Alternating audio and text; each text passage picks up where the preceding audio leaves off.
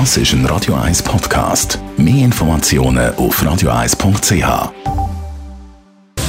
Netto, das Radio 1 Wirtschaftsmagazin für Konsumentinnen und Konsumenten, wird Ihnen präsentiert von Blaser Greinicher. Immobilienkompetenz seit Jahrzehnten. blasergreinicher.ch Dave Burkhardt. Zahl der arbeitslosen Menschen in der Schweiz bleibt weiter auf einem Rekordtief.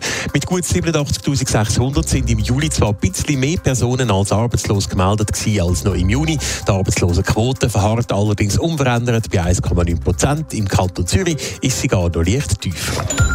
KV ist bei jungen Menschen in der Schweiz weiterhin die beliebteste Berufslehre. Auch dieses Jahr sind etwa 96 Prozent der Lehrstellen besetzt, sagt die Sprecherin vom Kaufmännischen Verband Schweiz gegenüber SRF. In anderen Branchen gibt es aber noch einen Haufen offene Lehrstellen, zum Beispiel in der Gastronomie. Der Baustoffhersteller Sika exportiert Südamerika.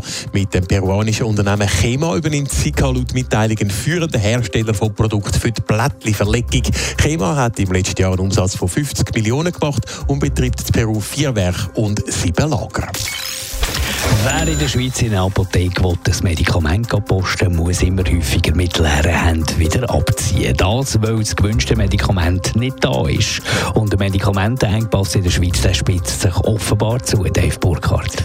Mittlerweile sind alle Arten von Medikamenten in der Schweiz von einer Knappheit betroffen. Das sagt die Präsidentin vom Branchenverband Pharmasuisse, Martina Ruckli-Ducro, heute im Interview mit der Westschweizer Zeitung Le Temps. Egal ob Antidiabetika, Mittel gegen Bluthochdruck, Opioid oder Antibiotika, überall gäbe es Engpässe. Grund dafür sind die Lieferketten. Die Schweiz ist bei bestimmten Substanzen auf andere Länder angewiesen und gewisse von denen haben eben wegen der Pandemie oder auch wegen der stark gestiegenen Produktionskosten die Export runtergefahren oder dann gerade ganz eingestellt. Zum anderen gibt es auch Probleme mit den Verpackungsmaterialien, zum Beispiel von Glasflaschen, die hauptsächlich in der Ukraine hergestellt werden. Wenn die Schweiz so stark auf Import von Medikamenten angewiesen ist, könnte man da nicht einfach Produktion bei uns auffahren?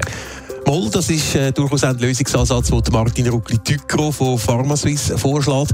Es brauche mehr Zusammenarbeit zwischen der Schweiz und der EU und eine Anpassung von der Medikamentenproduktion zu Europa. Nur so kann die Abhängigkeit bei Problemen in der Lieferkette verringert werden. Im Moment wird benötigte Wirkstoff häufig in Asien produziert und die Konzentration auf eine Region, die macht eben das ganze System verwundbar.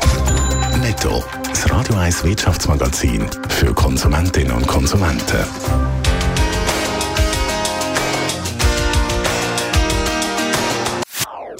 Das ist ein Radio 1 Podcast. Mehr Informationen auf radio1.ch.